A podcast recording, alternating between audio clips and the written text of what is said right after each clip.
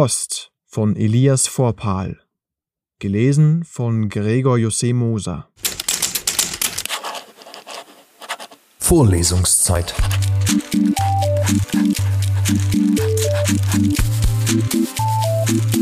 Der Geschichten-Podcast für jede Gelegenheit.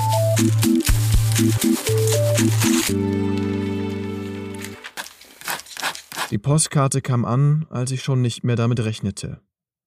Maria wollte am Abend vorbeikommen, und bei mir sah es aus, als wären fünf Tage in Folge meine Kumpels von der Uni da gewesen.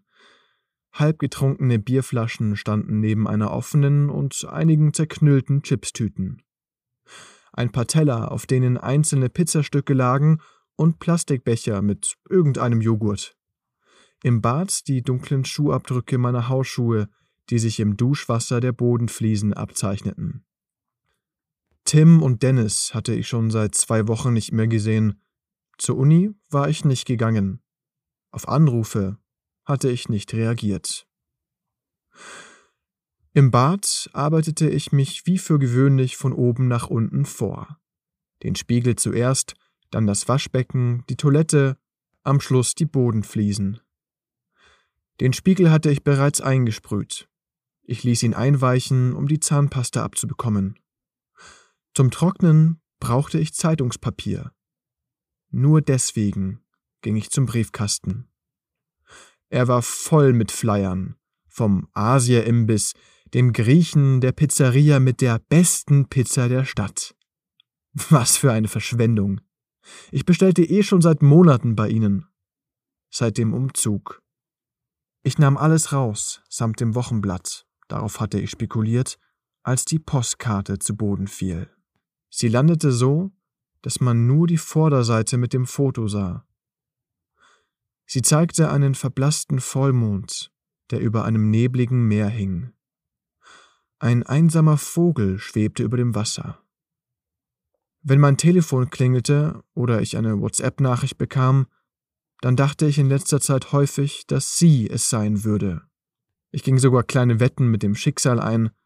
Wenn ich noch zweimal klingeln lasse, und dann erst schaue, wer anruft, dann muss es sie sein. Das Schicksal ließ das kalt. Jetzt mit der Postkarte am Boden war das anders. Ich brauchte keine Wetten einzugehen. Ich hatte 100% Gewissheit. Diese Postkarte war von ihr. Ich wusste das, weil ich keine Frau je besser gekannt hatte. Ich hob die Karte auf und ging zurück in die Wohnung, ich platzierte sie auf dem Esstisch, ging zurück ins Bad und trocknete den Spiegel mit dem Wochenblatt so, dass keine Schlieren zurückblieben.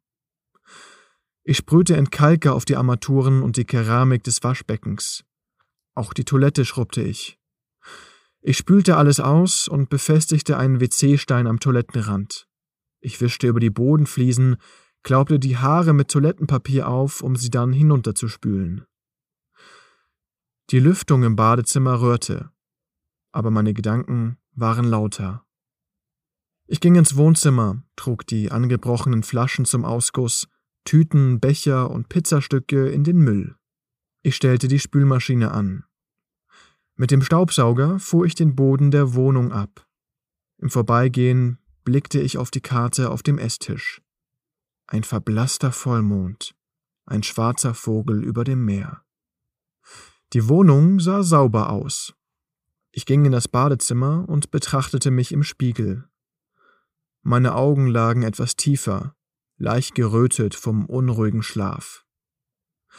Ich ließ warmes Wasser in das Becken laufen, schäumte mein Gesicht mit Rasiergel ein. Dann fuhr ich mit dem Rasierer über meine Wange, spülte aus und setzte wieder an. Danach ging ich ins Esszimmer. Ich setzte mich, die Postkarte lag vor mir. Ich holte mein Handy heraus und rief Maria an. Ich sagte ihr, dass ich immer noch krank sei, wir uns aber gern nächste Woche treffen könnten. Maria verstand es. Sie war super. Mein Handy schaltete ich auf Flugmodus und steckte es zurück in die Tasche. Langsam drehte ich die Karte um. Es war ihre Handschrift. Geschwungen und perfekt.